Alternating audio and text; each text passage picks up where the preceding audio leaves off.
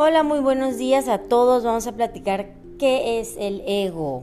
Me encanta porque hay muchísimas, muchísimos métodos donde platican que el ego, pues no es malo, tampoco es bueno.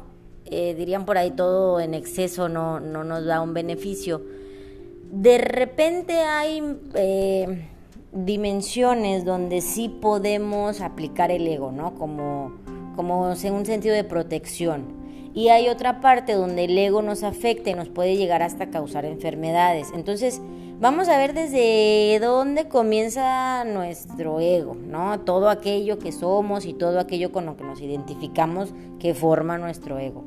Nuestra nacionalidad, nuestro nombre, nuestra pertenencia a diferentes grupos, creencias, pues y demás que va formando nuestra identidad, ¿no? Acumulamos toda esta información gracias a nuestro chip a toda nuestra memoria y pues qué hacemos con esto, ¿no? Eh, lo generamos como en nuestro yo.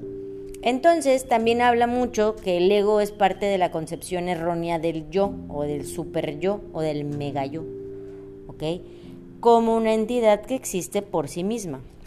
Es una idea inherente del ego, ¿no? La visión del yo sostenida por una mente que no ha comprendido el concepto de vacuidad que es la carencia de la existencia inherente de todos los fenómenos, o sea, que, que nos, nos, anclamos en una razón, en querer tener la razón. Parte de eso fomenta mucho que la gente no suelte, porque el ego e, e, es, parte de, del quién soy, del indagar de dónde pertenezco. Entonces, entre el ego y vivir una aventura que invita a descubrir nuevos términos o cambiar para precisar un poco vaya abrirse y soltarse, es difícil. Y a eso le llamamos ego, ¿no? Entonces no podemos identificar que nuestro ego viene por culpa de una cultura, por culpa de una sociedad o por culpa de mi, de mi cuerpo, no, es parte de lo que la mente define como algo o alguien, delimitando por las fronteras corporales, lo cual alimenta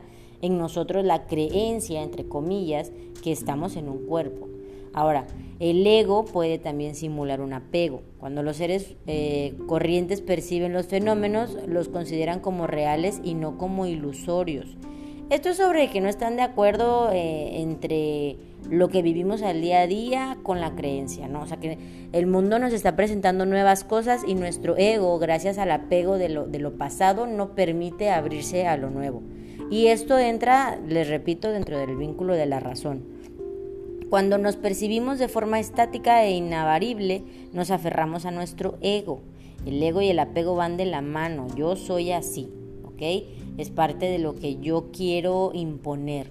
Entonces es más fácil aprender a soltar, aprender a, decir que sí a la vida, aprender a regalar o a ceder la razón de cierta manera te va a liberar, a liberar. Entonces eh, no es lo mismo el ego, el egoísmo y el egocentrismo hay que, es importante aprender a definir cada cosa y a identificar cómo me siento, ¿ok? El, el, budismo, por ejemplo, hablaba mucho de que hay una sola realidad, pero no la vivimos directamente, sino a través de la mente.